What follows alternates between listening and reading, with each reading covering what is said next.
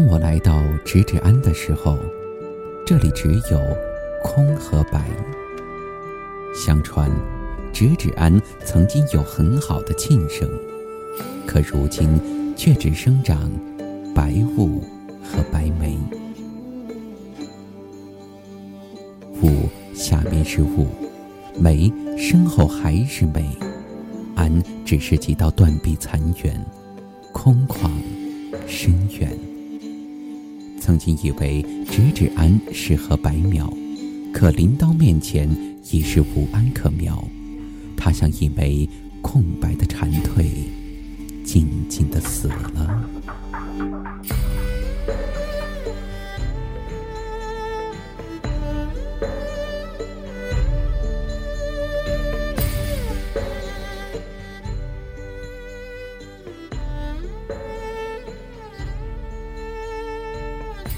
直至安已不复存在，安去后，梅最先到来。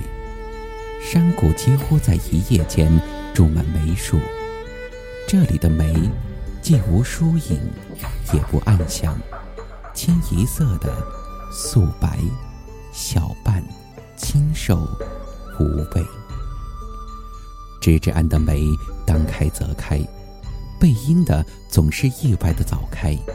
面阳的反而在后，弄得人心里有些不情愿。因为山谷的寂静，很容易就听到花瓣迟迟疑疑、此地拆开的声音。古书上关于花拆的记载，想必就是这样子了吧。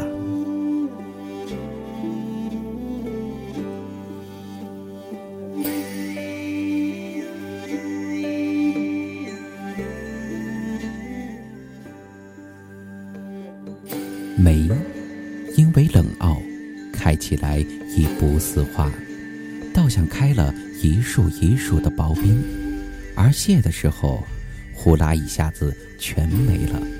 低头遍寻，也不见一半花事，神仙一样，魂魄一样，似乎全化在了雾里。这些梅，花后也长些该长的叶。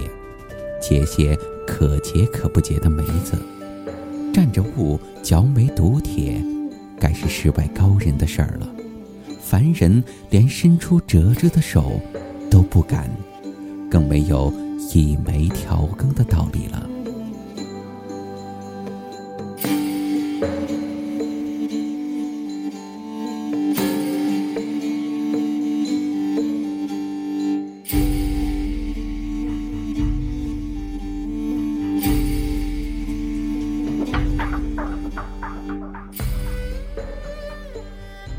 与梅同居的白雾，也只能抹去梅的褐色之感，对花却无能为力，顶多是白上加白。梅，苍白的粉锦，依然能从白雾后面探出来。远远望去，无根无尽的花在半空中隐隐绰绰、飘飘忽忽地摆着，直让人犯疑。那究竟是一尺一尺的云轩呢，还是一袭一袭的白衣，或是一个一个的比丘尼正在坐禅？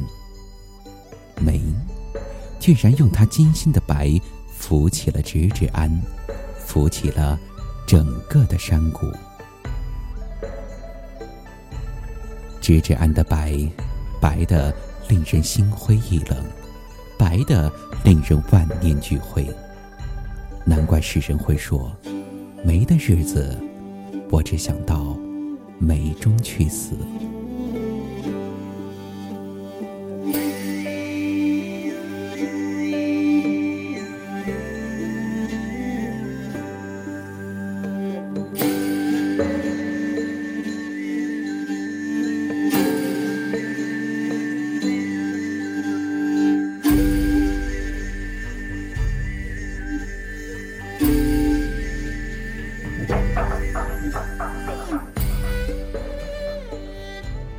石壁上一方突兀的绿苔点醒了我，它是那件斜襟盘纽的葱绿小衣吗？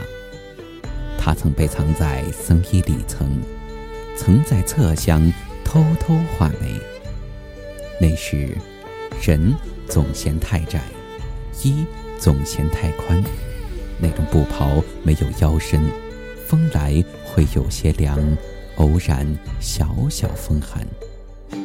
月色一样冷的女子，荻花一样白的女子，那个女子是谁？她该叫净空，亦或是了尘，还是带发修行的西梅居士？如今，直指庵空无一物。那年一场大火，把这里的一切都焚去，果然应了直指的宿命。唯余我魂魄不去，直眉吟骨，单等那女子踏雪而来，我便眼睛一热，但凭白眉相认。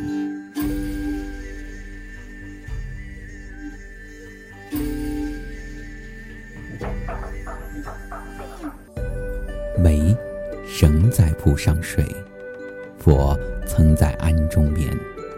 雾和眉是这个梦的正面，安和我是这个梦的反面。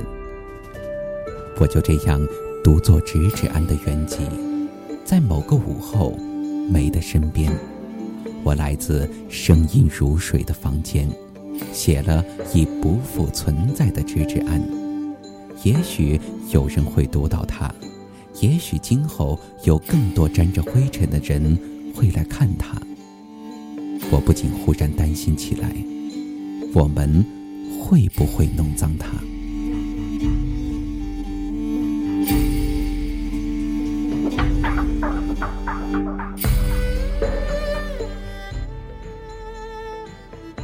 其实，直指庵本来无一物。何处惹尘埃？